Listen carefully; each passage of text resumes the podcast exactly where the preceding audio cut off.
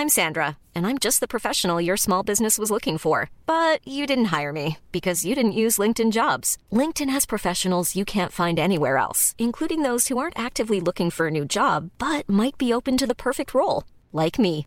In a given month, over 70% of LinkedIn users don't visit other leading job sites. So if you're not looking on LinkedIn, you'll miss out on great candidates like Sandra. Start hiring professionals like a professional. Post your free job on linkedin.com/people today. Hey, it's Ryan Reynolds, and I'm here with Keith, co star of my upcoming film, If, only in theaters, May 17th. Do you want to tell people the big news? All right, I'll do it. Sign up now and you'll get unlimited for $15 a month in six months of Paramount Plus Essential Plan on us. Mintmobile.com slash switch. Upfront payment of $45 equivalent to $15 per month. Unlimited over 40 gigabytes per month. Face lower speeds. Videos at 480p. Active Mint customers by 531.24 get six months of Paramount Plus Essential Plan. Auto renews after six months. Offer ends May 31st, 2024. Separate Paramount Plus registration required. Terms and conditions apply if rated PG. Galerie Chagnon Livre 96.9 FM, The Alternative Radio. Tout le monde sait que lorsqu'il est question de parler d'immobilier, ça peut devenir compliqué assez vite. Il y a beaucoup de questions, mais très peu de réponses satisfaisantes. C'est exactement pour ça que c'est toujours mieux de s'adresser à un expert ou encore d'écouter la bulle immobilière au 96.9 l'alternative radio avec votre animateur Jean-François Morin et son co-animateur Kevin Filion. À chaque semaine à l'émission, on reçoit des experts et on jase de divers sujets pour vous tenir bien informé sur tout ce qui touche l'univers de l'immobilier. La bulle immobilière, tous les samedis de 16 à 18 heures à CJMD 96.9, l'alternative radio. L'Alternative Radio. Téléchargez notre appli.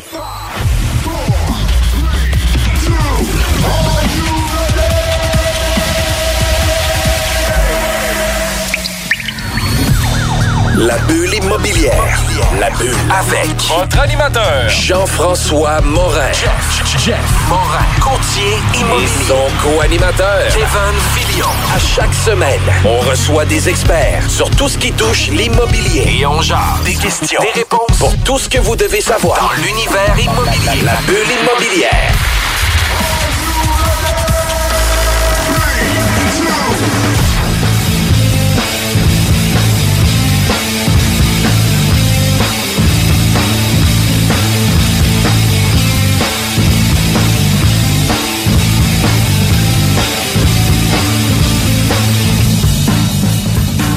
Mon nom est Jean-François Morin, courtier immobilier chez Nous Vendons Votre Maison. Vous êtes à l'écoute de la bulle immobilière. On est avec mon acolyte Kevin Filion. Comment ça va, Kevin? Ça va super bien, Jeff. Puis on est, on est concept ce matin quand même. On a commandé une belle petite neige pour un invité qui vient nous parler de la guignolée. Vraiment. C'est cool, ça. C'était parfait. C'était parfait. était puis programmé. tout est important pour la guignolée. Soyez à l'écoute jusqu'à la fin. On a besoin de vous.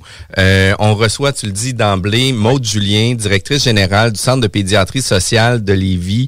Merci d'être avec nous. C'est toujours un plaisir d'être avec vous, Ben messieurs. oui, tu nous as présenté ta carte chouchou Oui, que t'as oui. maintenant. Exact. Puis pour vrai, là, c'est un honneur pour nous, notre équipe, de pouvoir euh, te côtoyer quand même régulièrement dans sais, ponctuellement dans, dans l'année. On va être toute l'équipe présente aussi là, pour la grande guignolée. Euh, puis le Centre de pédiatrie sociale de Lévis, on se le cachera pas, vous l'avez eu dur avec la pandémie. Euh, c'est c'est difficile euh, autant pour les entreprises que des organismes comme vous qui est là pour aider les gens. Puis tu sais, majoritairement, les fonds arrivent pas... euh, Ça tombe pas du ciel comme la neige de ce matin, Non. malheureusement. Puis, euh, ça fait en sorte aussi que ça devient un peu plus difficile d'avoir des sous pour donner euh, des services, de pouvoir euh, entretenir les services avec euh, les différents besoins pour souvent des enfants qui sont issus d'une famille vulnérable. C'est un peu comme ça aussi. Puis si on faisait un peu le, le portrait du Centre de pédiatrie sociale de Lévis, si on faisait le portrait aussi euh, de où ça vient, juste pour se remettre... Euh, remémorer, mais c'est intéressant, je pense, à chaque fois de refaire ce message-là, l'origine, parce que euh, on l'oublie d'une année à l'autre, mais aussi parce que euh, il y a des nouveaux, des nouvelles personnes qui s'y intéressent, fait que je pense que c'est toujours intéressant là, de, de partir du début. Euh, tu sais, je trouve ça toujours intéressant de dire que la pédiatrie sociale, euh, oui, ça a été créé au Québec, là, le nom Centre de pédiatrie sociale par Dr Julien à Montréal. Euh, par contre, c'est des concepts qui existaient ailleurs dans le monde. C'est pas nous qui avons tout défini ce nouveau concept-là. Euh, en Europe de l'Est notamment, c'était une pratique qui avait, euh, qui utilisait couramment Puis en fait, c'est une pratique qui est très simple. C'est qu'on se centre sur une personne qui a des besoins, sur une famille qui a des besoins. On travaille en systémique, c'est-à-dire on travaille avec la personne concernée, mais avec tout le monde qui l'entoure. Euh, de par le, le fameux proverbe, hein, ça prend tout un village pour élever un enfant, ben c'est ça. On a besoin d'une communauté pour s'occuper des, des gens qui ont des besoins. Puis, tu sais, si on regarde autrefois, si on regarde de l'époque de nos grands-parents, de nos arrière-grands-parents, euh, c'était des grosses familles. Tout le monde se mobilisait pour aider tout le monde, le voisin, la voisine, les oncles, les tantes, les, tu sais, tout le voisinage, même le curé s'en mêlait souvent, aller chercher de la nourriture à ceux qui en avaient pas.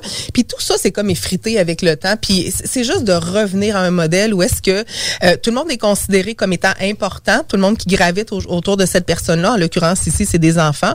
Euh, puis on met à profit ben, les forces de tout ce beau monde-là pour en arriver. Fait que c'est- juste ça, dans le fond, la pédiatrie sociale. là. C'est pas, Puis vous euh, le centralisez, dans le fond. on le C'est ce qui- centralise. Ce qui évite, oui. comme on dit souvent, l'information qui se perd Oui. ou, euh, ou les suivis qui sont pas faits. Ou euh, les dans suivis pas ou trop de monde aussi. Ouais. Tu sais, trop d'intervenants de différents, de différentes origines, différents milieux. Euh, ben, ça devient comme euh, une jungle à un moment donné. Comment s'y retrouver? Fait que si on assoit tout le monde ensemble puis on travaille tout le monde dans le même sens, c'est beaucoup plus porteur. là. Puis, puis en même temps, tu sais, d'avoir plusieurs intervenants qui sont aussi bons, mais de, de différents milieux. Par exemple, un à l'hôpital, un au CLSC, un, un autre endroit, mais ça fait en sorte que la communication interne est peut-être moins efficiente aussi. Puis le fait que le Centre de pédiatrie sociale de Lévis regroupe tous les professionnels au même endroit, ben ça fait en sorte que sur l'heure du dîner, on peut encore parler d'un dossier puis dire Hey, j'ai oublié ça, j'ai oublié de t'en parler de ça, puis de pouvoir avoir euh, l'épaule à la roue pour vraiment aider euh, puis de de répondre complètement aux besoins de l'enfant. Oui, puis c'est intéressant ce que tu nommes, Jean-François, parce que effectivement, dans nos milieux en pédiatrie sociale, euh, l'enfant qu'on rencontre, qu'on suit, n'appartient pas à un intervenant. Il appartient à l'équipe du centre de pédiatrie. Parce que chaque personne dans cette équipe-là a ses forces, ses spécificités aussi au niveau professionnel, puis va être capable d'offrir quelque chose de différent. Donc, ce qu'on voit beaucoup dans les milieux, c'est qu'on travaille en vase clos. On, on en parle depuis des années, c'est pas d'hier. là. Puis tu sais, je pense que c'est tout milieu confondu.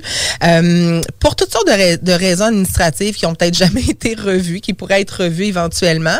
Euh, nous, chez nous, c'est pas comme ça. Si je vais nommer un nom par hasard, un petit Jacob, par exemple, si Jacob vient nous voir, euh, ben n'importe qui dans l'équipe va savoir c'est qui Jacob, puis va savoir c'est qui sa situation à Jacob. Fait que peu importe quand il va se présenter, si son intervenant régulier, attitré au dossier, n'est pas présent ou pas disponible, quelqu'un d'autre prend le relais. Fait que c'est aussi la force d'une équipe, je pense, puis c'est ce qui fait que euh, ça réussit bien avec ces enfants-là parce que on a multiples professionnels, multiples choses à offrir euh, autour de ces personnes-là, puis ça se passe tout à la même place. Fait que ça devient, fait que pour faire du pouce sur, ce- sur ce Oui. que tu disais, Puis effectivement. tu sais, moi, qu'est-ce que je pense aussi, c'est que les différents intervenants peuvent donner une piste de solution Ben oui, aussi à un, un autre professionnel qui va dire, écoute, dans le langage avec le père, la Oui. mère, ben amène une discussion beaucoup plus axée sur tel élément, qui va faire en sorte que la compréhension va se faire beaucoup mieux, qui Oui. va faire en sorte que par la suite le pédiatre va pouvoir mieux travailler avec l'enfant ou peu importe. euh, C'est ça, j'allais dire. Tout le monde met son grain de sel sans Oui. nécessairement être sollicité ou dire, gars, tu as une problématique, mettons, d'orthophonie. Donc, Oui. on va rajouter l'orthophoniste à ton Tout suivi. S'il est déjà là, comme tu dis initialement,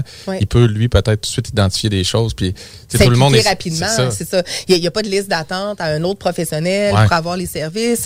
Puis, tu sais, ce que j'aime nommer, bon, nos familles, t'en parlais d'entrée de jeu, c'est bon des, des clientèles qui sont en situation de vulnérabilité. Euh, vulnérabilité, on pense, on pense tout le temps à pauvreté financière, mais ce n'est pas que ça. C'est Mhm. au-delà de ça. C'est des, des gens qui ont de la difficulté à aller chercher euh, des ressources, l'accessibilité des fois euh, pour aller chercher un service euh, quand c'est à 30 minutes de voiture puis qu'il n'y a pas de voiture. Euh, tu sais, ça devient tous des enjeux, des défis. C'est déjà difficile, Puis- même qu'on a les moyens. Ah, totalement. Parce que co- comment on peut des fois se dédoubler, se, se, se détripler pour essayer d'aller à toutes sortes de rendez-vous, on travaille, on, Ouais. il y, a quand même, c'est quand Puis il y a des intense. réalités aussi qui sont complètement différentes. On, on, on pense qu'Internet, c'est gratuit pour tout le monde. On pense que tout le monde a accès à Internet. Euh, qui ont accès à un téléphone. Puis la réalité, c'est pas le cas non, plus. Là. Tu sais, vous avez des familles qui ont des téléphones à carte. Oui, ils, ils, ont- ils peuvent pas attendre sur la ligne pendant 20 minutes, 30 minutes pour essayer d'avoir une ligne pour avoir un rendez-vous. Je pense que tout le monde en est conscient depuis le, le début de la pandémie. Avoir accès à un médecin, c'est c'est- c'est- c'est pratiquement impossible à l'heure actuelle. Beaucoup de familles sont sans médecin de famille, euh, savent pas trop se diriger, savent pas trop consulter.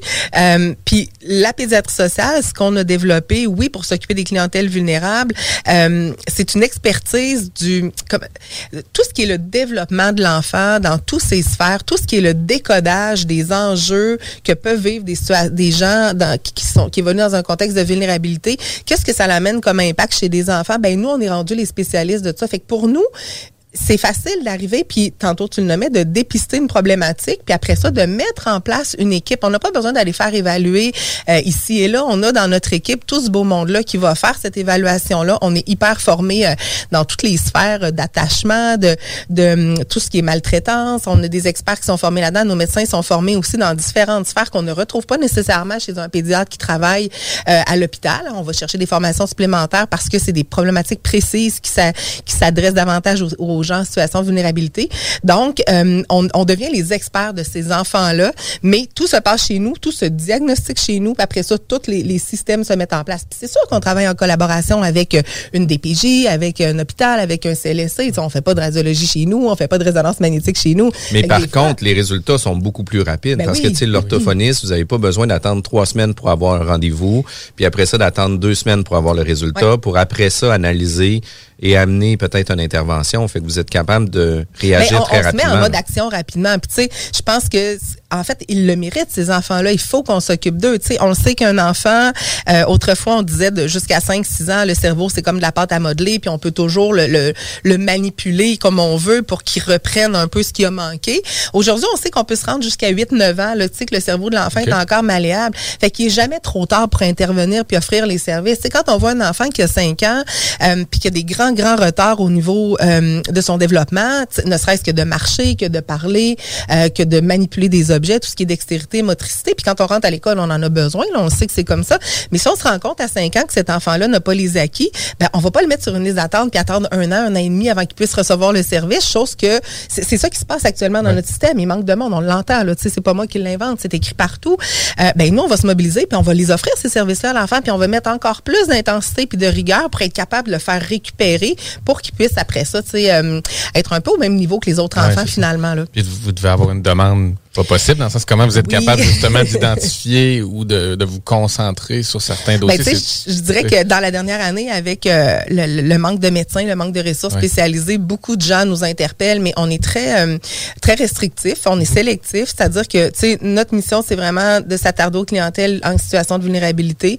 Donc on va s'assurer que cette situation-là elle est présente chez eux, ce qu'on appelle vulnérabilité. Puis tu sais je parlais tantôt, c'est pas seulement pauvreté financière, hein, c'est tout ce qui est isolement social, tout ce qui est manque de services, tout ce qui est euh, des fois santé mentale fragile chez les parents, qui fait qu'ils sont pas capables de bien prendre soin de leur enfant. Donc, on va être là pour les accompagner. Fait que tout ça s'englobe dans une vulnérabilité. Euh, fait qu'on va s'attarder à ces gens-là parce qu'on se dit que les autres, oui, il y a des listes d'attente, mais ils sont quand même capables de faire un bout de chemin avec leur enfant, tu sais, de le stimuler eux autres mêmes, de s'asseoir à terre puis de lire un livre avec l'enfant. Chez nos familles, c'est pas nécessairement acquis. Il faut leur montrer comment le faire. Fait que celles-là, on les veut, ces familles-là. Fait que oui, on est sélectif. On doit refuser des gens, malheureusement. Euh, euh, on les refuse toujours en les orientant ailleurs. Là, on, on, leur dit pas non, euh, non merci, allez-vous-en, puis organisez-vous. On, on, offre quand même autre chose là, en, ça, c'est vraiment important aussi. Là. Ben oui, sinon, on, tu te ramasses pas de. Mais dans le fond, on, comprend que c'est le contexte familial qui est surtout, qui vous permet de, de sélectionner, ben pas sélectionner, mais de choisir un ben, peu. De choisir. si on sent qu'il n'y a pas un tissu soutenant, une famille qui est soutenante ou qui est en mesure. Tu sais, des fois, on, a, on rencontre des, des familles, euh, on soulève des enjeux développementaux chez l'enfant, on va le nommer aux parents, puis le parent va dire, ben non, c'est pas grave, tu sais, euh, moi, je suis pas allée à l'école, puis aujourd'hui, je m'en sors quand même bien. Puis oui, je comprends, mais qu'est-ce qu'on préfère de mieux pour ton enfant pour lui permettre peut-être d'avoir un choix à un moment donné de décider d'aller, de continuer d'aller à l'école ou d'arrêter d'y aller, euh, ou, ou d'orienter une carrière éventuellement? Fait que tu sais, nous autres, ceux-là, on va leur dire, tu sais, oui, tu as raison, mais en même temps, il y a des choses qu'on peut faire à ton enfant. On essaie-tu de changer le cours des choses? On essaie-tu de changer sa trajectoire? Euh, fait que c'est un peu ce qu'on veut faire, mais il y a des gens qui, ça, naturellement, par le tissu social qui les entoure, c'est-à-dire grand-papa, grand-maman ou les oncles, les tantes, on le sait qu'ils vont être capables de se mobiliser par eux-mêmes. Fait que ceux-là, on va leur donner un petit peu moins d'attention. On les prendra juste pas chez nous, puis on va les référer euh, à un médecin de famille ou à un pédiatre là, qui travaille au régulier euh, pour nous vraiment se concentrer sur ceux qui n'ont pas accès à ces services-là. Puis d'un autre côté, on, vous vivez aussi euh, des nouveaux arrivants qui font en sorte qu'ils sont isolés aussi. Leur famille n'est pas là pour les aider. Euh, sont avec des enfants. Euh, L'emploi est difficile actuellement, tu sais, pour diverses raisons.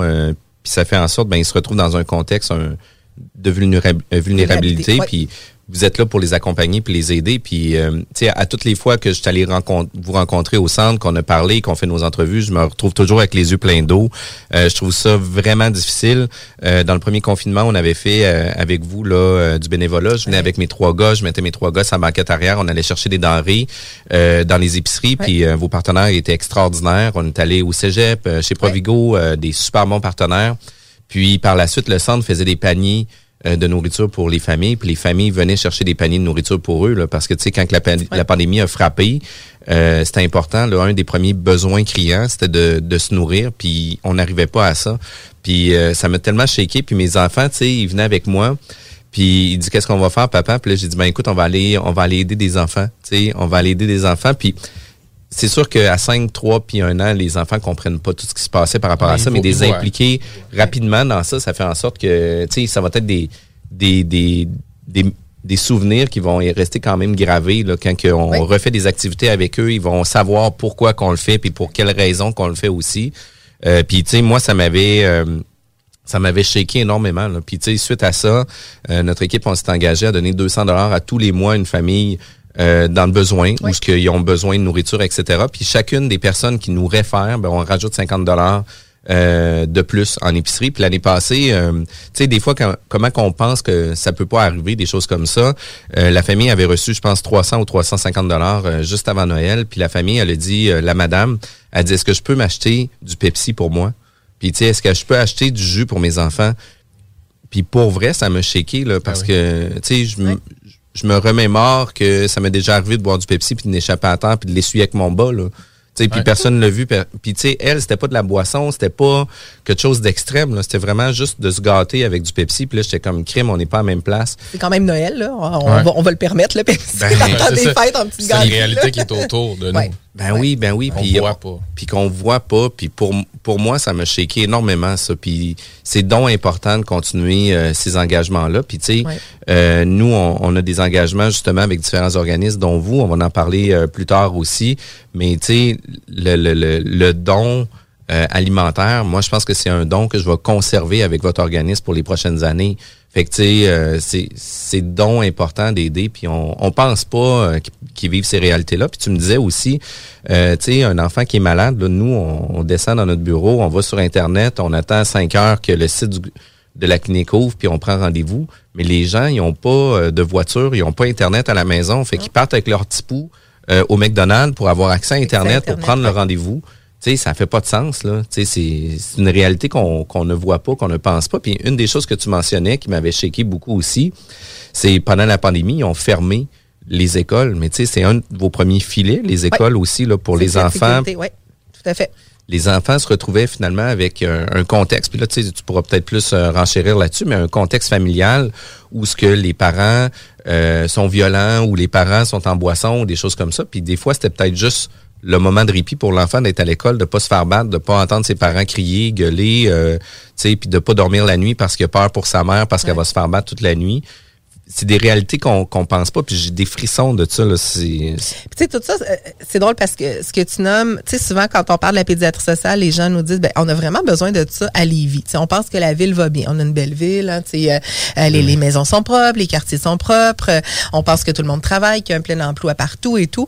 Euh, le plein emploi on y repassera là parce qu'il manque vraiment de main d'œuvre mais tu sais on, on pense que tout va bien mais en réalité derrière les murs de certaines certains appartements, certains blocs appartements, certains quartiers davantage. Tu sais, il se passe ce genre d'affaires-là. Puis nous, c'est cette clientèle-là qu'on veut voir. Les enfants, euh, il y a un amour inconditionnel entre son enfant et son parent. Par contre, l'enfant n'a pas nécessairement demandé à venir au monde dans ce milieu-là. Puis nous, ce qu'on doit faire, c'est s'y attarder. Tu parlais de, nourriture, puis vos cartes cadeaux qu'on offre, écoute, ça fait toute la différence. C'est pas notre mission de donner de la nourriture. Par contre, dans la pandémie, euh, quand on voyait que les besoins de base n'étaient pas comblés, notamment celui de manger, tu peux pas être fonctionnel si tu ne manges pas. Là, c'est c'est le cours de la vie. On l'a toujours appris comme ça. Notre notre corps humain a besoin d'être nourri pour pour carburer, pour être capable d'avoir de l'énergie pour fonctionner Fait comment on pourrait penser qu'un enfant qui ne mange pas à sa faim puisse apprendre à l'école, puisse être fonctionnel? Comment on peut penser qu'un parent qui mange pas à sa faim puisse se lever le matin puis aller travailler puis être fonctionnel?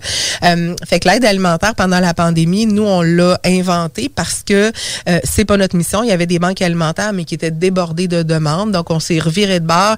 Tu as été celui qui a contribué aussi avec nous, oui, en allant chercher les... Euh, les, denrées, fabriquer les paniers, aller livrer les paniers, puis ça l'a fait la différence. Fait que là, on venait d'éliminer ce que nous on appelle un stress toxique. Les stress toxiques, c'est tout ce qui devient envahissant dans la vie puis qui brime le développement. Fait que l'alimentation en fait partie. Fait que là, on avait enlevé ce stress-là aux parents. Maintenant, restait à focuser, à essayer de passer comme tout le monde à travers la pandémie, à, travers le stress que ça emmenait, à s'occuper de l'enfant qui était en téléenseignement ou à, à la maison. Euh, oui, c'est passé des choses euh, épouvantables dans nos dans les foyers de nos familles, euh, où est-ce que la violence, la consommation, euh, le stress relié à la pandémie, c'est extériorisé de différentes façons pour tout le monde. Il y a des gens qui ont réussi à passer à travers la tête haute, puis d'autres se sont vraiment sentis affectés. Puis encore aujourd'hui, on en croise là des gens. Ah, puis euh, nous, nous-mêmes, personnellement, il y a certains irritants qu'on vit à différents niveaux. Puis on a un niveau de tolérance qui est pas du tout le même. Qui est pas du tout le même depuis le début de la pandémie. Là. au début de la pandémie, tu te dis bon ben écoute, on, on va voir qu'est-ce qui va se passer. On est plus euh, c'est dans l'attente de savoir qu'est-ce qui va se passer. Puis par la suite, ben, on devient plus critique. Puis on devient. Euh, Mais comme tu dis, quand le contexte est déjà toxique à la maison, c'est pas ça qui va l'améliorer ou le corriger. Parce que là, on cloître des gens dans des 3,5, des 4,5, euh, avec des murs en carton pour certains appartements. On entend tout ce qui se passe à côté. Euh, ça devient ahurissant de vivre 3, 4, 5 sous le même toit 24 heures sur 24, avec des interdictions de sortir, de voir des gens, d'aller les magasins fermés, les ressources fermées. Fait que, veut, veut pas, ça devenait très Fait que oui, il y a eu des... Euh, des histoires de violence. Puis tu sais la beauté là-dedans, c'est que je pense que j'en avais déjà parlé, euh, l'aide alimentaire a été pour nous une façon de garder contact avec nos familles, d'aller les voir, on allait livrer la nourriture, je me rappelle avec le médecin, puis on disait faites sortir les enfants parce qu'on rentrait pas à l'intérieur. On leur disait on veut voir tout le monde sur le bord du trottoir chercher les paniers de nourriture, ça nous permettait de visualiser comment vont les cocos, tu sais, de poser des questions aussi. Ben oui, c'est ça. Puis euh, tu sais tout le monde s'est tourné vers les Zoom, les Teams, les, les peu importe les plateformes euh, ben nos, nos familles qui ont pas qui n'avaient pas le Wi-Fi à la ben maison, qui n'avaient pas Internet, comment on pouvait les rejoindre? Puis oui, les écoles sont nos yeux. Puis tu sais, je me, je me rappelle cette période-là, on était en contact euh, à tous les semaines avec la DPG qui était super inquiète parce qu'il y avait plus de signalement. Mhm. Euh, mais ça, c'est pas positif. Plus de signalement quand ça va pas bien. On se disait, il y a personne qui les voit, là. Tu sais, on, est isolé chacun chez nous. Comment on va retrouver nos enfants là-dedans? un an et demi plus tard, on, on est capable de dire, tu sais, qu'il y a eu des gros il y a eu des choses qui se sont passées atroces chez nos enfants. Puis là, on voit que les enfants essaient de récupérer tant bien que mal, euh, à tous les égards, là, au milieu familial, dans le milieu familial, mais dans le milieu scolaire, ça a été la même chose. Il y a des retards, mais des retards. Il y a une capacité sociale qui a changé. Tu sais, la semaine dernière, j'étais à quelque part dans une salle d'attente, puis euh, il y avait une maman avec sa petite fille sur les genoux qui avait neuf mois à peu près j'ai mon masque.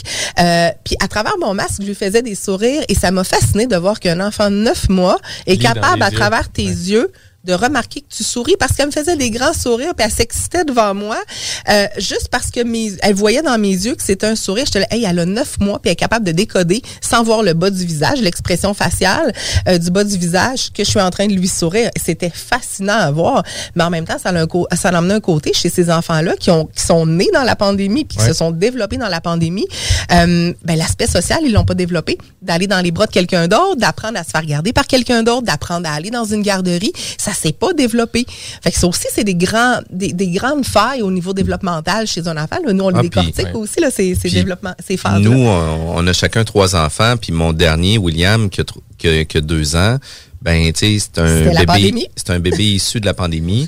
Puis, tu sais, il y a eu beaucoup de difficultés à avoir des nouvelles personnes, de s'intégrer dans des groupes. Il était toujours dans nos jeux, puis tu sais, toujours collé en arrière de papa, maman quand il voyait d'autres gens.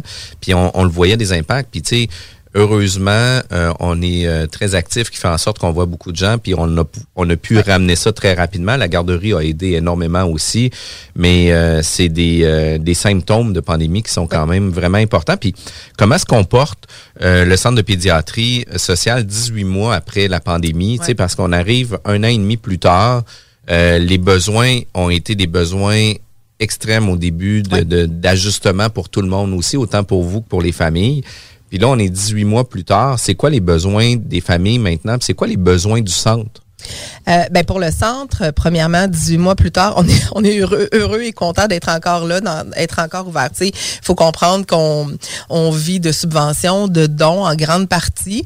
Euh, il s'est installé une espèce d'instabilité dans le système économique au Québec, là, dans, dans, dans tout ce qui était euh, tous les gens qui étaient habitués de nous donner ou de nous supporter, tout, du jour au lendemain mettaient la clé dans la porte eux autres aussi. Fait que ça a changé beaucoup de choses pour nous. Il a fallu se renouveler là-dedans. Euh, rapidement, le gouvernement nous a quand même jugé comme un service essentiel de première ligne. Fait que ça, ça nous a permis de rester tout le temps ouvert, de garder l'équipe de travail en place aussi. On a eu une petite interruption là, de peut-être un mois et demi au début là, de la, dans, le début début de la crise, euh, où est-ce qu'on a dû congédier certaines personnes de façon temporaire, mais on est revenu rapidement à la charge. C'est sûr que 18 mois plus tard, euh, il y a encore un, un je dirais, un une inquiétude au niveau économique. Hein. On entend un peu ce qui se passe dans la société. Je pense que ça va, euh, pour certains, ça va très bien. Pour d'autres, ben, c'est, c'est chambranlant. Qu'est-ce que ça va donner les, les, prochains mois, prochaines périodes? On a eu l'occasion de vivre comme bien des entreprises avec les, euh, les subventions salariales d'urgence. Euh, on en a bénéficié, puis heureusement, parce que sinon, on n'aurait pas réussi à s'en sortir. Mais tout ça va avoir une fin, une date de fin. qu'est-ce que ce sera après? Je sais pas. Va falloir probablement... On, on, a la capacité d'être très malléable. Je pense qu'on va s'adapter comme, comme on a su le Euh, fait que pour le centre, l'équipe est en place. On a grossi l'équipe parce que les besoins sont grandissants. Euh, on continue de travailler très très fort pour aller chercher le, le financement. Euh, ce qu'on a dû faire, par exemple, au niveau de la clientèle, c'est de se réinventer dans notre façon de travailler. les, les, grands besoins qu'on voyait il y a un an et demi se retrouvaient souvent dans des clientèles, je dirais, 0, 10, 12 ans c'était chez le jeune enfant, beaucoup de besoin d'accompagnement 0-5 ans, besoin d'accompagnement au niveau scolaire, niveau primaire. Euh, quand on est arrivé au niveau secondaire, c'était d'autres choses. Hein, des enfants qui sont plus bien à la maison, qui sont en conflit avec leurs parents. Euh, la consommation qui doit embarquer quand même assez ben rapidement. Là, on est ailleurs depuis un an et demi. C'est des niveaux d'anxiété qui ont augmenté de façon faramineuse chez nos jeunes, nos jeunes ados. Euh, J'ai jamais vu autant de prescriptions d'antidépresseurs chez des jeunes ados que ce qu'on fait actuellement. Des anxiolytiques chez des jeunes ados aussi. Euh, beaucoup de dépendance à des substances, à des boissons énergisantes, euh, alcool et autres, mais aussi aux jeux vidéo. On, on a ben, jeux vidéo et écran. Là, je ne vais pas juste mettre le, tort sur les jeux vidéo. Euh, mais tu sais, des jeunes qui sont arrivés 13, 14, 15 heures par jour devant un écran, qui en oublient de manger, qui en oublient de dormir, qui ne vont plus à l'école, qui n'ont plus de vie sociale. Puis dès qu'ils veulent réintégrer un modèle un petit peu plus normalisé de, de, de voir des amis, de sortir, euh, ça devient hyper anxiogène. Donc, ils sont pas capables, ils se rétractent puis ils retournent dans leur sous-sol devant leur écran. Euh, c'est des, des problèmes qu'on n'avait pas vus avant, aussi empirés que ça, aussi amplifiés que ça. Euh, puis là, on a eu espoir en la rentrée scolaire en présentiel en septembre pour que tout ça redevienne euh, redeviennent un peu dans un mode normal. Euh, puis malheureusement, ça leur a été de courte durée. Là, on, a des jeunes qui lâchent l'école, ils ont 13 ans, ils abandonnent, ils vont plus. Euh, il y a un autre phénomène, c'est qu'il manque de main d'œuvre partout dans des domaines, pas nécessairement où ce qu'on a besoin de qualification. Euh, je parle de la restauration rapide, je parle des magasins. Donc nos jeunes, certains se sont trouvés des jobs à, 13 ans parce qu'on les engage très tôt maintenant. ce que ça fait, c'est que c'est intéressant d'avoir de l'argent dans les poches. Donc on va plus à l'école, puis on a des parents qui cautionnent les absences à l'école quand l'enfant va travailler. Euh, ça fait que là, c'est d'autres défis. 13 ans, c'est pas normal d'arrêter l'école. On, on le sait qu'au minimum, un secondaire 5, sans vouloir, euh, il y a des gens qui ont des carrières qui n'ont pas nécessairement de secondaire 5, mais c'est ce qu'on prône idéalement pour après ça avoir davantage d'opportunités qui s'ouvrent devant puis, soi. Puis c'est au-delà du diplôme. Là. C'est, aussi tout le cheminement éducatif, euh, social qui se fait aussi, euh, le sport, la vie de collectivité aussi avec un ensemble de personnes, d'avoir des gangs d'amis, d'avoir... Ben, de réalisation de soi. Tu le parles, le sport. Puis ça, on le voit beaucoup, hein, le phénomène chez les ados. Euh, une chance qu'il y a du sport à l'école parce que souvent l'adolescence c'est là que ça décroche hein. les amis sont ah plus importants on va faire le party on se lève pas le lendemain matin pour aller à notre, à notre entraînement puis tout d'un coup ben on arrête de faire du sport quand on est à l'âge de l'adolescence alors que l'école va amener cette espèce d'équilibre là de on bouge euh, on essaie de faire respecter un rythme de vie pseudo normal hein. c'est-à-dire on se lève le matin on va à l'école le jour puis euh, le soir on, se couche à une heure décente euh, on voit des amis on apprend des choses on est stimulé mais si on arrête l'école à 13 ans ben tout ça tombe là puis on, on focus soit sur un emploi ou soit sur justement s'isoler dans son sous-sol. Fait que là, c'est en train d'emmener un autre défi. Euh, chez les ados. Fait que c'est là qu'on on a fait, nous, euh, ben attends un peu, il faut se réinventer dans notre façon d'intervenir. On n'intervient pas avec un ado comme on intervient avec un enfant de 5 ans, euh, ni avec un adulte. Hein, on, de s'asseoir dans un bureau autour d'une petite table puis parler un à un, là, c'est pas ce qui est, ce qui est super attrayant pour eux. Euh, donc, on a réinventé un peu notre façon d'intervenir auprès d'eux en passant par de l'activité sportive. Donc, toi, euh, viens-t'en, je t'emmène faire du skate, puis on va, on va jaser. Puis on développe des liens avec eux, puis ça nous permet de travailler des choses avec eux. Ça reste fragile faut mobiliser, faut sensibiliser. Par contre, si on est capable de les intéresser à quelque chose, bon, je donne le skate en exemple parce que j'ai un jeune qui avait jamais fait de skate. L'intervenant est allé avec lui. Euh, il s'est développé une passion pour le skate. Euh, au départ, il parlait de vouloir s'acheter la nouvelle. Je connais rien d'un jeu vidéo, fait que je, je, dirais peut-être pas la bonne chose là. Je pense que c'était la nouvelle PS 4 ou 5, je ne sais pas trop.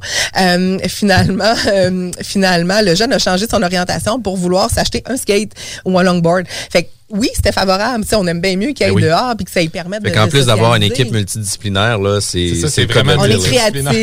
Ah mais tu sais, chez nous, le think outside the box, là, ben, c'est chez nous. Là, sais il n'y a pas de protocole qui nous dit qu'on devrait faire ça, ça, ça, ça, ça, dans tel ordre.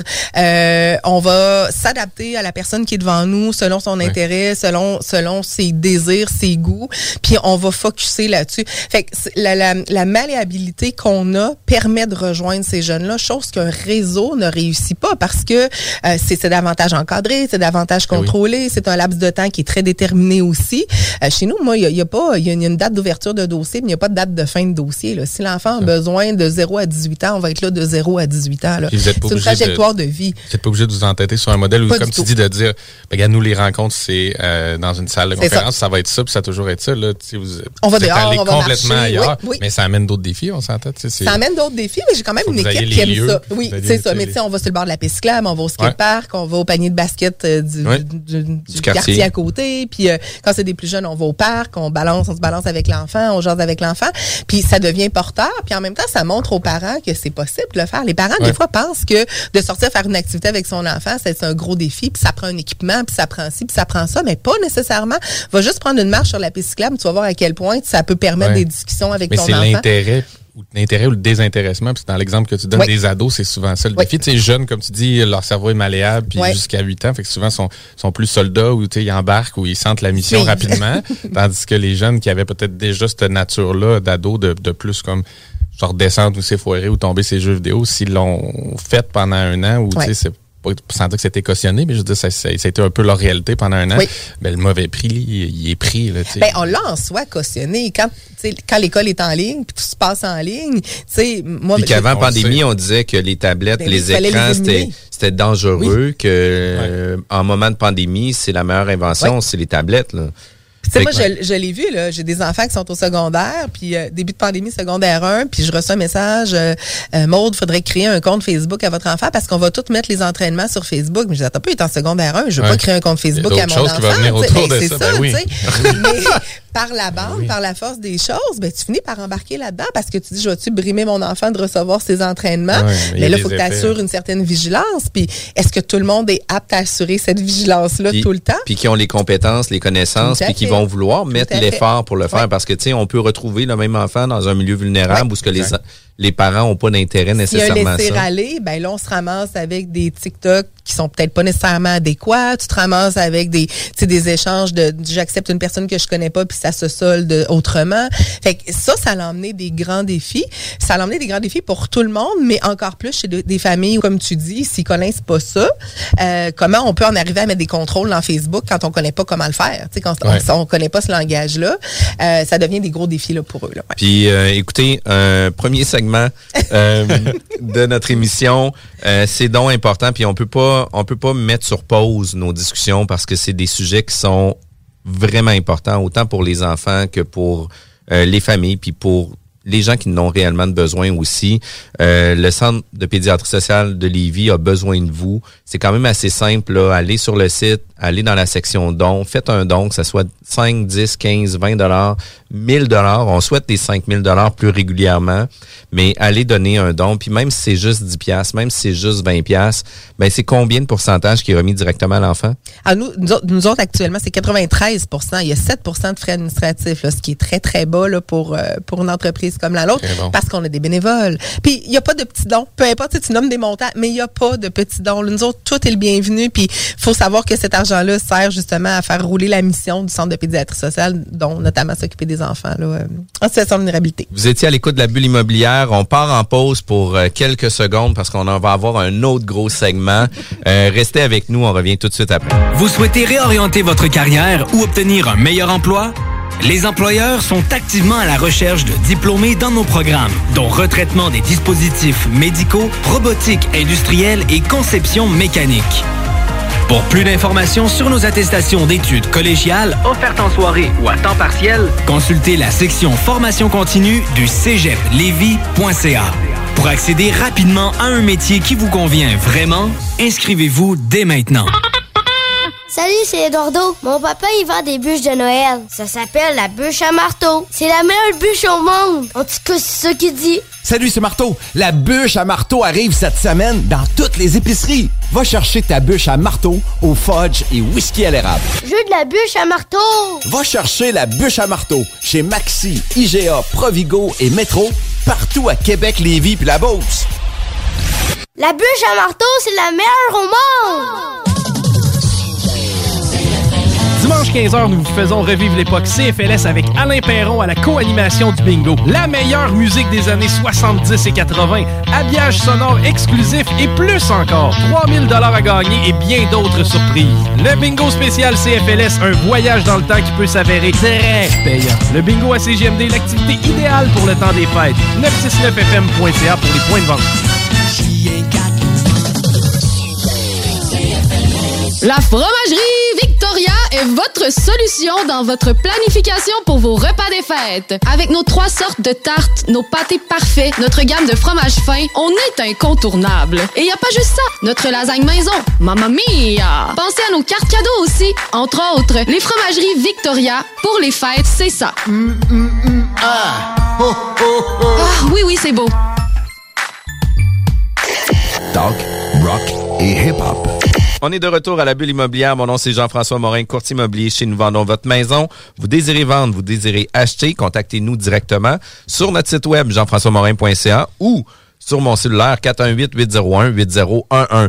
Toujours avec mon acolyte Kevin de Plan de Match Renault. Tu veux te faire un petit Q-line? Ben, une fois que vous avez acheté avec Jeff ou quand vous êtes en processus d'achat, venez me voir si vous avez des, rénovations, des plans d'optimisation, des, euh, en fait, des améliorations à faire sur votre bâtiment. Je vais vous aider à budgéter, planifier, organiser tout ça.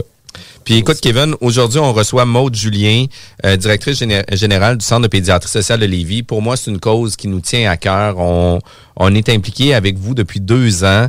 Euh, la pandémie frappe fort, euh, autant pour les organismes comme le Centre de pédiatrie sociale de Lévis. Les enfants ont besoin de vous. Juste avant la pub, euh, on disait faites un don. On va débuter ce segment-là par justement faites un don. C'est important pour le centre. C'est important surtout pour les familles puis les enfants.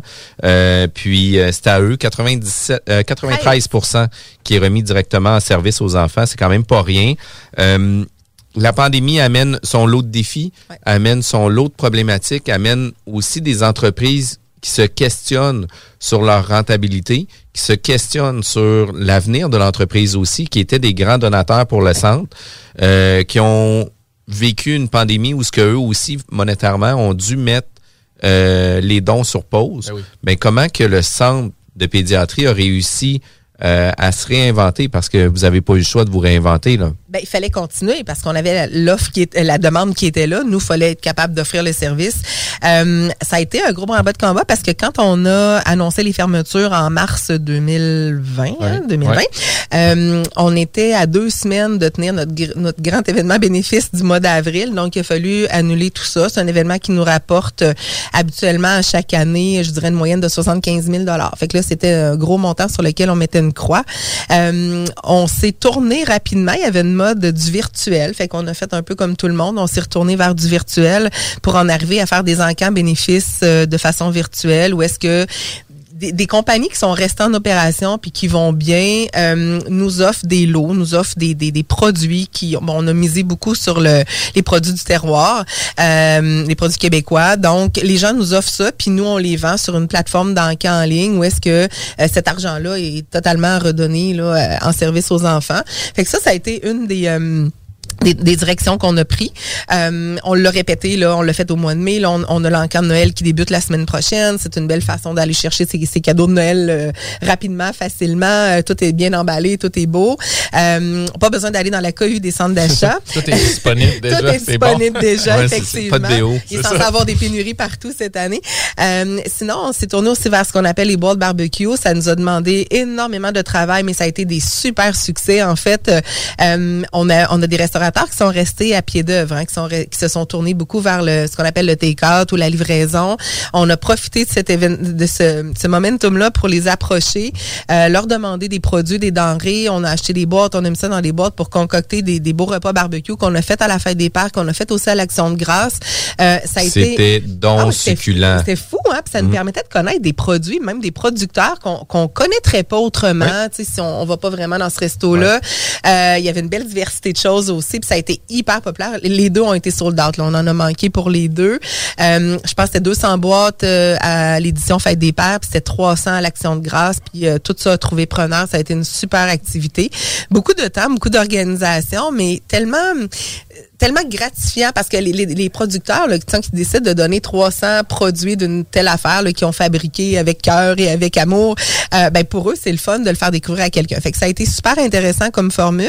Là on souhaite revenir à une formule vraiment présentielle. On va se croiser les doigts pour que ça persiste, euh, mais ça a été beaucoup là dans la dernière année et demie là, le les événements virtuels. C'est sûr, les fameux dons qu'on peut faire à tous les jours sur les plateformes de dons en ligne avec euh, émission de reçus de charité.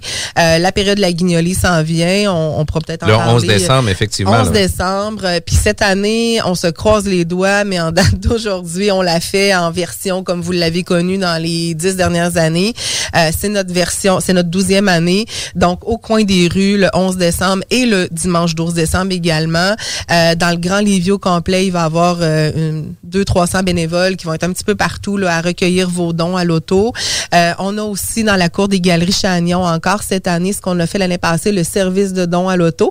On a réalisé qu'il y a des gens qui d'être stressés sur le coin de la rue pour sortir sa petite monnaie de sa poche puis la mettre dans la tirelire. C'est comme trop là, tu sais. Puis la personne en arrière klaxonne, la lumière change, ils se sentent tout croche là-dedans. C'est qu'on a quand même gardé la, formule don à l'auto. Puis c'est tellement le fun parce que les gens se préparent à l'avance, viennent nous voir, puis ça leur permet de nous jaser. Puis, ben et merci d'être là. Puis tu sais, c'est donc le fun, puis on va continuer de vous supporter. Puis ça, c'est précieux d'avoir ces commentaires-là. Fait que ça, on maintient cette formule-là euh, dans le stationnement des Galeries Chagnon, là, dans le coin de la, de la caisse de Lévis, si on veut, là, euh, ou le euh, Ashton, je pense. c'est ce restaurant-là qui est dans le coin. Donc ça, vous viendrez nous voir le 11 décembre. On va être là toute la journée aussi avec un petit peu d'animation là, dans la, mesure du respect de la santé publique. Mais tu sais, il va y avoir des mascottes, il va y avoir des cafés, il va y avoir tout Puis ça. vous prenez, en termes de dons, vous prenez un, peu de... Ben, surtout, de surtout de l'argent. En fait, c'est c'est intéressant que tu amènes cette question-là, Kevin, parce que ce propos-là, c'est que dans la dernière année et demie, toutes les ressourceries ont fermé. Euh, sauf nous, c'est qu'on a été envahis de dons matériels. Euh, des jouets. Des jouets, des vêtements, tout ça. C'est sûr qu'on en redonne. Puis ça, c'est ce qu'on fait à l'année. Euh, par contre, pour la guignolée, on demande aux gens de se concentrer sur l'argent. La façon dont fonctionne le financement pédiatrie social, c'est simple. C'est que on prend le budget, on le sépare en trois. Il y a un tiers qui arrive à peu près, là, à peu près un tiers qui arrive du gouvernement, qui est en projet pilote jusqu'en 2023. Euh, le reste du deux tiers, il faut aller le chercher par des événements comme je viens de parler, les boîtes barbecue, l'encan et tout ça. Euh, la guignolée en fait partie. Bien sûr. Et puis, euh, sinon, l'autre portion, l'autre tiers appartient à des subventions qu'on va chercher. Le problème avec les subventions qu'on va chercher ou avec les grands donateurs, c'est que souvent, ils veulent que leur don, c'est tout à fait correct, là, ils veulent que leur don soit associé à un projet en particulier. Donc, nous, ça nous amène à créer des nouveaux projets, des nouveaux services, ce qui est parfait. Cependant, nos activités de la vie courante de tous les jours ne n'est pas bénéficie assumé pas. financièrement. Donc, un événement comme la Guignolée qui nous permet, l'année passée, c'était 152 000, 155 000. Cet argent-là va permettre de payer mes intervenants qui sont là à tous les jours pour maintenir la mission en vie, euh, alors que les subventions qu'on va chercher vont permettre de développer des nouveaux services. Fait que c'est pour ça que dans le temps de la Guignolée, oui, on prend des cadeaux neufs parce qu'on en donne. On a quand même euh, euh, 800, 800 quelques enfants d'inscrits sur notre liste, 450, 500 enfants plus actifs à qui on offre des cadeaux de Noël. On a bon l'arbre enchanté qui nous en offre, on a des chevaliers de colon, on a des regroupements aussi qui vont dire ben nous on se mobilise, on achète 30 cadeaux neufs que vous remettrez à 30 enfants. Euh, mais euh, les dons monétaires, la journée de la guignolée particulièrement, c'est précieux pour nous parce que ça nous permet de continuer nos activités. Ah oui, c'est ça. En fait, toutes les denrées ou les Oui. cadeaux, ça permet pas de subvenir De à tous payer- les besoins. non, mais c'est ça.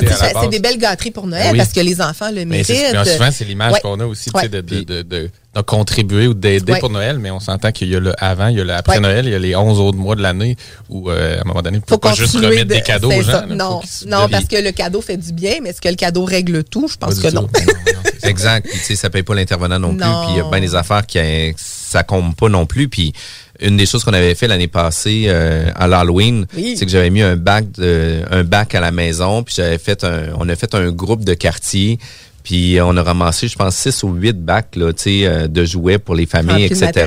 ouais. Puis, tu sais, écoute, on a eu même des jeux vidéo, là. Fait que, tu sais, les gens... Des consoles, ouais. ouais. Fait que, tu sais, les gens, ils, ils ont vraiment donné des beaux jeux. C'était pas juste, ah, ben ça, c'est- plus bon, on le donne ouais, aux ouais. enfants. C'était vraiment des jeux dédiés pour les enfants, Ouais. des livres. Euh, ça a été vraiment cool comme activité. Puis, euh, je te remercie vraiment tout notre quartier aussi. Puis, est-ce que, en temps de pandémie, vous avez réussi à maintenir des ressources financières suffisantes pour maintenir sensiblement euh, l'entièreté des, euh, Des services. Des services. Oui. On a travaillé fort, fort, fort. euh, puis on est allé chercher un peu, comme je disais tout à l'heure, des subventions pour des projets, notamment là, euh, les, les projets par la ce qu'on appelle thérapie par euh, plus sportive, là, par les activités. euh, bon, ça, on a réussi à aller chercher un petit peu de fonds qui nous ont permis d'aller chercher des ressources là, pour le mettre en application. Euh, nos événements euh, bénéfices euh, qu'on a fait virtuels nous ont aussi permis d'assumer le roulement de tout ça ça va bien pour l'instant financièrement. Tu sais, pour cette année, ça a bien été. La prochaine année, on a un petit peu peur parce que là, comme on disait tout à l'heure, des grands donateurs euh, ont changé un peu leur façon de donner, ont changé leur façon. Euh, tu sais, il y, a- y a des compagnies qui ont dû congédier des gens, il y a des compagnies qui ont dû arrêter de payer des locaux aussi, qui ont dû. Tu sais, il y a beaucoup Ouais. de choses qui ont changé. Beaucoup d'entreprises ont fermé. Moi, je suis fascinée. Tu sais, dans le temps de la guignolée, on va porter des tirelires dans plusieurs commerces. Euh, on a fait la liste récemment. Euh, j'ai- J'étais étonnée de voir qu'il y, y en a une quantité phénoménale qui ont mis la clé dans la porte. Euh, c'est triste, là, c'est vraiment Ah oui. triste, mais c'était des gens qui s'impliquaient auprès de nous. Puis, tu sais, des fois, ça n'a pas besoin d'être des 100 000 ou des 150 000 pour s'impliquer. Ça peut être un, un 1000 dollars à chaque année. Euh, tu sais, il y a des entreprises qui nous donnaient toujours un 5 000 dollars à chaque année. Cette année, ils ont réduit à 1000 parce qu'il y a, il y a moins de roulement. Ben, eux Euh, autres aussi vivent une ben certaine oui. in- une Ben, incertitude. Là. Oui. Ça reste que la contribution sociale est super importante. mais- Totalement. Mais, euh, tu sais, la, la, la survie de l'entreprise Ben, passe avant tout, c'est ça, ça. Puis, tu sais, moi, les, les entrepreneurs me disent, tu sais, Maud, on reçoit plus de matériel, on est en rupture de stock pour tout, donc on peut plus fabriquer, on peut plus vendre. Ouais. On a du délai partout, on a dû congédier des gens parce que la chaîne de, de montage ne roule plus comme elle roulait. Euh, donc, ils ont moins de revenus aussi, ces gens-là. Ouais. Donc, je pense vraiment qu'il y a une crise économique qui s'en vient. En tout cas, on, on en entend de plus en plus parler. Euh, la prochaine année nous inquiète un petit peu. Tu sais, au niveau euh, financier, il va falloir euh, user de bien, euh, de bien des stratégies différentes là, pour être capable de s'en sortir. Tu sais, j'ai bon espoir. On est assez créatifs. Je pense qu'on devrait s'en sortir. Je parle au féminin parce qu'on est une gang de filles qui s'occupent de ça. mais euh, je pense qu'on devrait bien s'en sortir, mais ça reste inquiétant là, au niveau de la mission. Euh, Puis c'est sûr qu'en même temps, tout le monde se rend compte que dans le réseau, ça va pas bien. On a besoin d'apporter du support. Les organismes de proximité ont besoin de, de, de supporter notre réseau de la santé des services sociaux qui est un petit peu défaillant à ce moment-ci. Euh, on espère que ça va amener une sympathie, mais euh, c'est ça, ça demeure un peu fragile. Peut-être Ouais. peut-être que ça doit être d'autres ou des nouveaux contributeurs qui s'ajoutent à la cause parce qu'eux ont été capables de peut-être changer leur activité économique, parce que là, ça fait maintenant justement Oui. un an et demi, deux ans, fait que se sont réorientés. On sait, il y en a certains que ça a été un boom économique, en fait, la pandémie, pour, Ben, il y, y en a qui se sont pour la enrichis. majorité, hein, exact, oui, c'est ça. Il y en a qui se sont enrichis. Puis il y en a qui nous ont découvert aussi. Ben, tu sais, je veux, je veux pas qu'on on aborde ce sujet-là euh, de long en large. Je pense qu'il est assez médiatisé. Mais ce qui s'est passé avec la petite fillette de Granby, euh, ça l'a emmené chez les gens une conscientisation qu'il y a des besoins dans la Ben oui. société, qu'il y a des besoins chez les familles. On le disait tantôt, à Livy, on a l'impression que tout va bien, mais quand tu, quand tu ouvres les portes de ces murs-là, tu réalises à quel point c'est c'est fragile. Puis il y a des gens qui nous ont découvert par justement la, la médiatisation là, de, de ce qui s'est passé euh, à Granby. Puis on dit, oh mon Dieu, c'est ça vos familles, Ouais. c'est ça que vous faites, c'est c'est ça, c'est comme ça que vous les accompagnez. Euh, puis il y a des gens qui ont déjà là, tu sais, il y a des des, fam- des donateurs qui nous ont appelés, qui nous ont dit, Hey, moi je veux faire une grosse épicerie pour une famille dans le temps de Noël. Fait que autres, ils ont un budget de 500 dollars, on les jumelle avec une famille. Euh, Il y a un gentil donateur qui a habillé quatre enfants de la tête aux pieds avec les habits de neige, les bottes. Euh, euh, ça s'est finalisé hier. Là, on a sélectionné quatre enfants qui ont eu accès à des habits neufs, des vêtements neufs. Euh, fait que ça se traduit comme ça par des gens, un peu ma- monsieur, madame, tout le monde, qui ont décidé de redonner puis de s'investir parce qu'ils nous ont découvert pendant la pandémie. Puis c'est pas toujours non plus des besoins monétaires. euh, c'est aussi important d'avoir Des dons comme ça, puis d'avoir un manteau d'hiver chaud, etc. Là. Puis, euh, tu sais, c'est le moment moi où ce que je me mets à brailler, puis que je trouve ça vraiment, vraiment difficile. Puis, tu sais, tu nous as parlé aussi au niveau des entreprises, comment ils ont évolué dans tout ça. Puis, euh, j'aimerais ça qu'on aborde le sujet de la philanthropie dans les entreprises. Est-ce que, euh, tu sais, aux États-Unis, c'est très inculqué. Ouais. On est, on va à l'université, on devient un donateur à vie quasiment à l'université, etc. Puis on n'a pas cette culture-là au Québec. Puis comment que vous le vivez, vous, la philanthropie avec les... Tu sais, c'est sûr que vous le vivez à tous les jours parce que toutes les entreprises, tu sais, ont... Euh, ben, agissent en philanthropie quand ils s'impliquent auprès de nous. Là. Oui, exact. Tout à fait. Mais tu sais, c'est drôle parce que il y a quelques années, j'ai présenté euh, dans un sommet de la philanthropie à Montréal, puis euh, j'étais avec euh, quelqu'un d'une grosse entreprise euh, philanthropique euh, qui est en face de moi, puis je lui disais. Tout gentiment, il y, a- deux modes de philanthropie. Il y, a, y a deux façons de faire de la philanthropie. Il y a celui qui a les moyens de donner, c'est un philanthrope, puis lui va donner. Mais faire de la philanthropie, c'est aussi un organisme comme moi qui va devoir aller chercher des dons. Il y a deux façons de voir les choses. Fait que souvent, on va mettre sur la sellette les grands donateurs. Hein? Un tel, c'est un grand donateur pour telle cause ou telle chose. Par contre, la philanthropie ne veut pas juste dire donner de l'argent, veut dire, hey, on s'implique, on s'investit, On organise. euh, on organise, on vous supporte là-dedans, vous avez un événement bénéfice, crime, moi je connais quelqu'un qui fait telle affaire, laisse-moi le solliciter pour toi, puis on va on va lui demander de contribuer, pas nécessairement financièrement, mais par sa présence ou en gratuité ou en peu importe, il y a différentes façons de faire. Puis souvent les gens vont connaître la philanthropie de donner de l'argent. Ouais. Fait que le, le mentorat d'affaires, c'est de la philanthropie d'avoir un guide, un coach auprès de moi, par exemple, euh, qui dirige une entreprise puis qui, me- qui me guide dans les meilleures pratiques, c'est de la philanthropie. Fait que c'est ça qu'on essaie de vendre. Fait qu'il y a toujours deux façons de parler de la philanthropie à mon humble avis. Là. Tu sais, ça, c'est, c'est Maud Julien qui le dit. Là. Est-ce que c'est ça dans- partout? Mais... euh, Mais c'est vrai, c'est vrai, c'est une chaîne. En fait. Oui, c'est comme oui. une chaîne de valeur parce que vous faites redescendre l'argent de ces grands Oui. donateurs-là, mais si vous l'amenez pas aux bonnes personnes de la bonne façon, puis tu bien épaulé, puis tu Ben, c'est ça. ça peut mal servir. Ben, effectivement, puis on veut pas que ça serve mal. Puis le donateur veut que son argent, tu sais, on le nommait à 93 sous, euh, est redonné en service aux enfants. Ben, tu sais, on a tout eu conscience dans les années antérieures que, que telle ou telle cause avait une charge administrative totalement faramineuse. Puis ça, c'est fâchant pour un donateur qui pense que son dollar qu'il donne va être redonné en service et non pas qu'il va en avoir la moitié qui va partir en, en gestion, en administration, tu sais, peu importe. Euh, J'ai hâte de voir parce que euh, on va parler de politique rapidement, mais euh, Bruno Marchand qui a été élu à la mairie euh, de Québec, qui est quand même l'ancien PDG de, de Centraide, c'est un gars que je connais bien. Euh, justement, on était au sommet de la philanthropie ensemble, Bruno et moi. J'ai hâte de voir quelle tournure ça va prendre parce que tu as raison, Jean-François, aux États-Unis, puis je dirais même au Canada anglais, la philanthropie est très inculquée chez les gens. Tu sais, ça fait partie de notre ADN de dire on s'implique, on donne. Nous, on a des compagnies avec qui on transige, qui ont pignon sur rue à Lévis, mais qui ont des maisons mères en Ontario ou en Alberta ou peu importe. Puis c'est fascinant de voir comment ces gens-là, à l'année longue, nous sollicitent en nous disant, hey, moi j'ai une plateforme de donation qui, par exemple, euh, que je partage à tous mes employés, puis je les incite à chaque paye de donner un certain montant. Voulez-vous vous inscrire? Mais c'est tout le temps des compagnies qui ont pignon sur rue ailleurs au Canada ou aux États-Unis. Oui, au Québec, c'est plus difficile. Ça va être ponctuel, ça va être des dons qu'on va à une année, ça va bien financièrement dans mon entreprise, je vais prendre l'argent puis je vais la distribuer. D'autres compagnies l'ont vraiment intégré. Tu sais, on a des partenaires, nous, qui sont là depuis 12 ans avec nous puis qui sont toujours au rendez-vous. Euh, mais chez Monsieur, Madame, tout le monde, c'est un petit peu plus difficile. Puis, puis tu vois, notre équipe, nous, on avait impliqué ça depuis plusieurs années. Là, en 2019, on avait donné 10 000 On donnait Ouais. 1% même plus qu'un pour cent de notre chiffre d'affaires à un organisme. L'année passée, on vous avait fait un don de 10 000 dollars.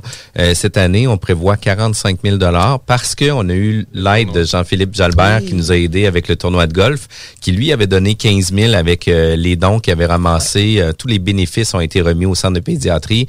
Puis à la soirée, Marie avait été avec nous, puis on a décidé de donner, de doubler le montant là-bas. Fait que tu sais, c'est quand même le fun. Le tournoi de golf est tombé de 15 à 30 000 dollars.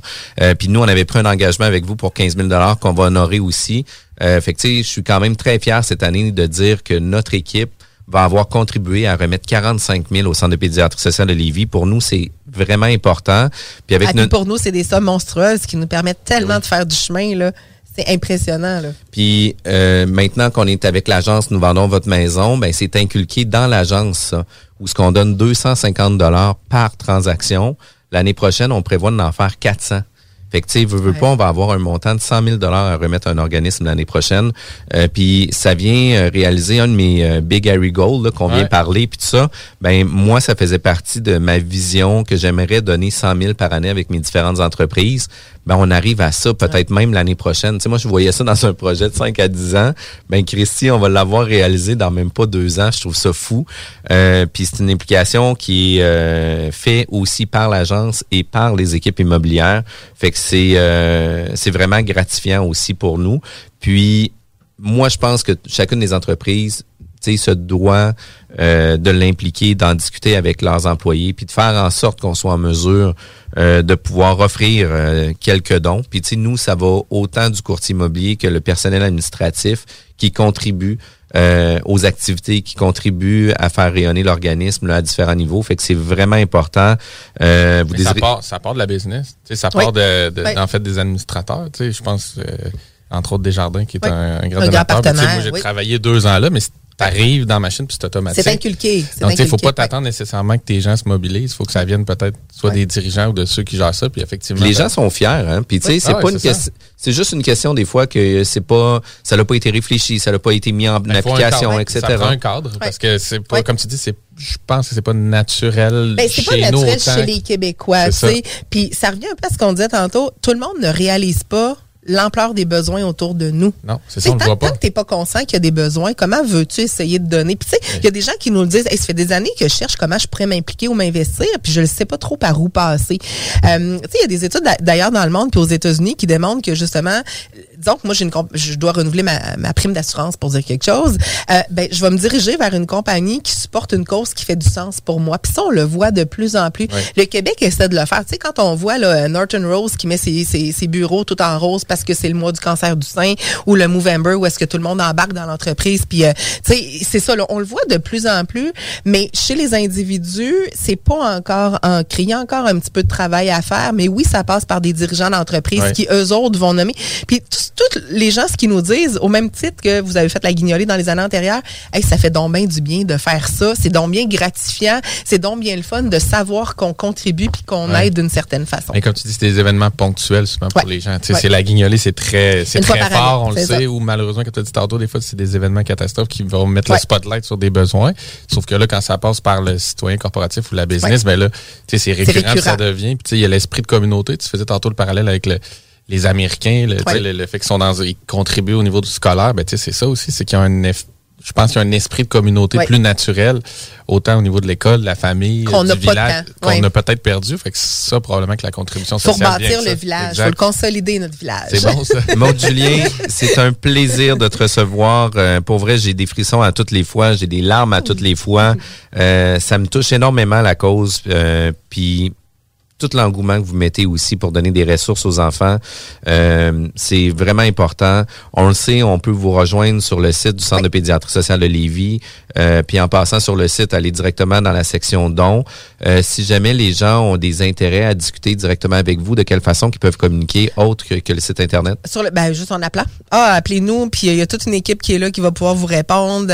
ça va vraiment nous faire plaisir. mais c'est ça. Sinon, il y a aussi une plateforme, là, une place sur le site Internet où vous pouvez juste nous des fois de parler, hein, c'est plus difficile. Juste un petit message, puis on retourne les appels avec plaisir, que ce soit pour des besoins, euh, parce que vous êtes une famille qui est dans cette situation-là, puis que vous pensez qu'on peut faire quelque chose, ou que ce soit pour échanger avec nous parce que vous pensez que vous pouvez faire une différence dans l'entreprise, ben ça va nous faire plaisir là, de vous écouter. Puis ceux qui nous entendent qui sont géographiquement pas à Lévis, c'est-tu des services qui sont centralisés à Lévis ou avez-vous des partenaires euh, C'est un bon point, on n'a pas parlé dans l'historique. Hein? En fait, maintenant, il y a 43 centres de pédiatrie partout au Québec. Chaque centre de pédiatrie est autonome dans sa structure là, de, gouvernance, de financement et tout. Mais euh, c'est vraiment partout au Québec où est-ce qu'on peut retrouver les services de pédiatrie sociale.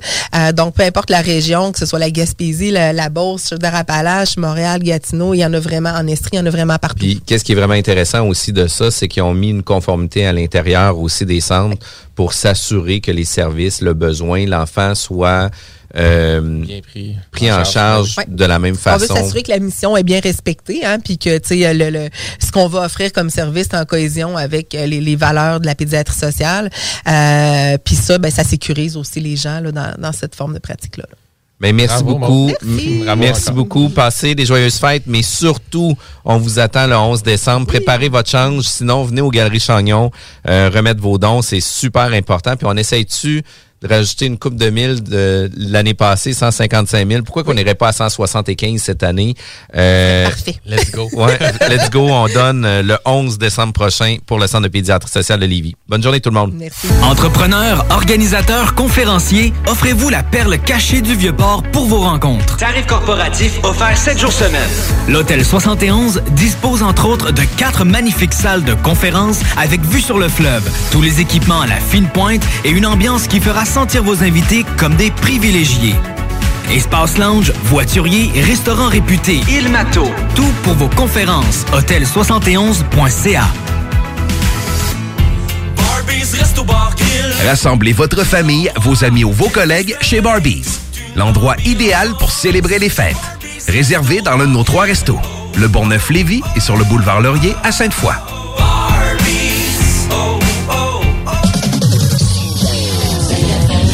Dimanche 15h, nous vous faisons revivre l'époque CFLS avec Alain Perron à la co-animation du bingo. La meilleure musique des années 70 et 80, habillage sonore exclusif et plus encore. 3000 dollars à gagner et bien d'autres surprises.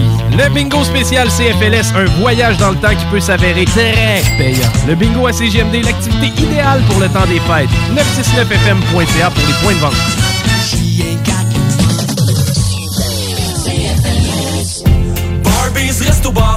Rassemblez votre famille, vos amis ou vos collègues chez Barbies. L'endroit idéal pour célébrer les fêtes. Réservé dans l'un de nos trois restos. Le Bonneuf-Lévis et sur le boulevard Laurier à Sainte-Foy.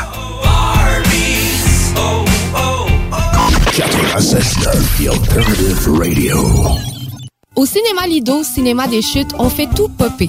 Le maïs, le son, l'image, les sourires, les journées, les soirées. On s'éclate à l'année longue. Concours, ciné-cartes, cartes cadeaux, prix spéciaux, rien d'impossible quand on a une entreprise avec un comptoir à friandises. On peut même écouter deux films de suite, entrer le jeudi pour un petit set ou louer une salle et devenir la star. Cinéma. When you make decisions for your company, you look for the no-brainers. If you have a lot of mailing to do, stamps.com is the ultimate no-brainer. Use the stamps.com mobile app to mail everything you need to keep your business running with up to 89% off USPS and UPS. Make the same no-brainer decision as over 1 million other businesses with stamps.com. Use code PROGRAM for a special offer. That's stamps.com, code PROGRAM.